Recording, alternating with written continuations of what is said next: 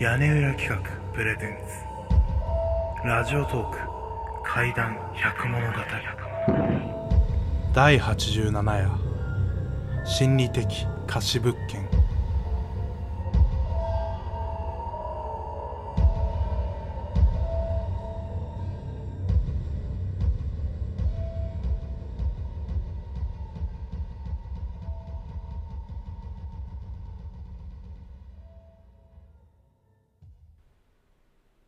俺は22から28まで心理的な貸しがある物件に6年間住んだことがある。理由は俺がある資格を取るため働きながら勉強するため親戚がやってる不動産会社に就職することになったからだ。一応寮という名目で水道光熱費は自分持ちで家賃は会社持ち。ちなみに心理的貸し物件というのはその部屋で自殺や事故死などがあって価値が下がった物件という不動産用語だ。事故が起きてから他の人が1年以上住んだと証明できれば心理的貸し物件として借家人に報告義務はなくなる。ってうろ覚えだが。1軒目は豊島区の集合住宅。3ヶ月前に独身中年サラリーマンが自殺したという物件だった。ここで起きた異常は主に電気関係。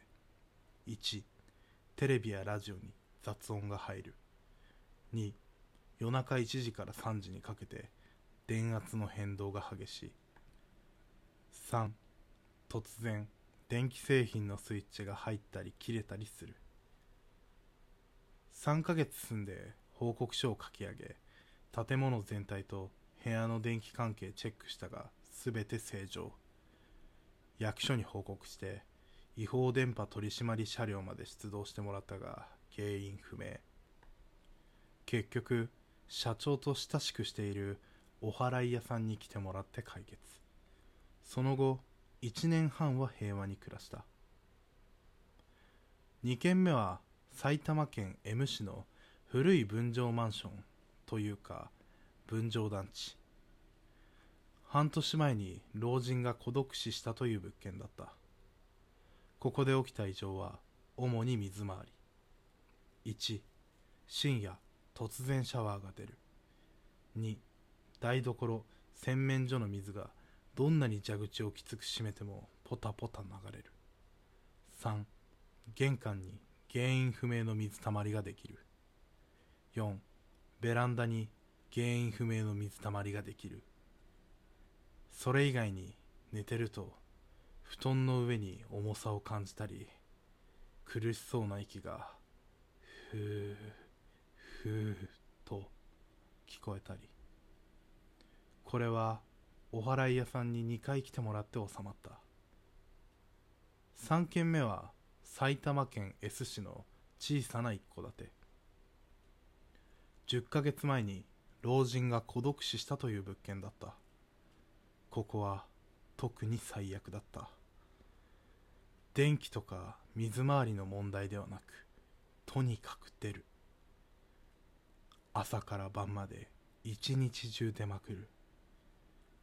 朝顔を洗ってひげを剃っていると鏡の中に老人の顔が映っている。昼間家にいて勉強していると家のそこら中に人が歩き回る音がする。寝ていると枕元でじーっと老人が覗き込む。お祓い屋さんに4回来てもらってなんとか収まった。まあこんな感じでした。いわくつき物件というのは本当に存在するし心理的貸し物件には皆さんくれぐれもご注意を。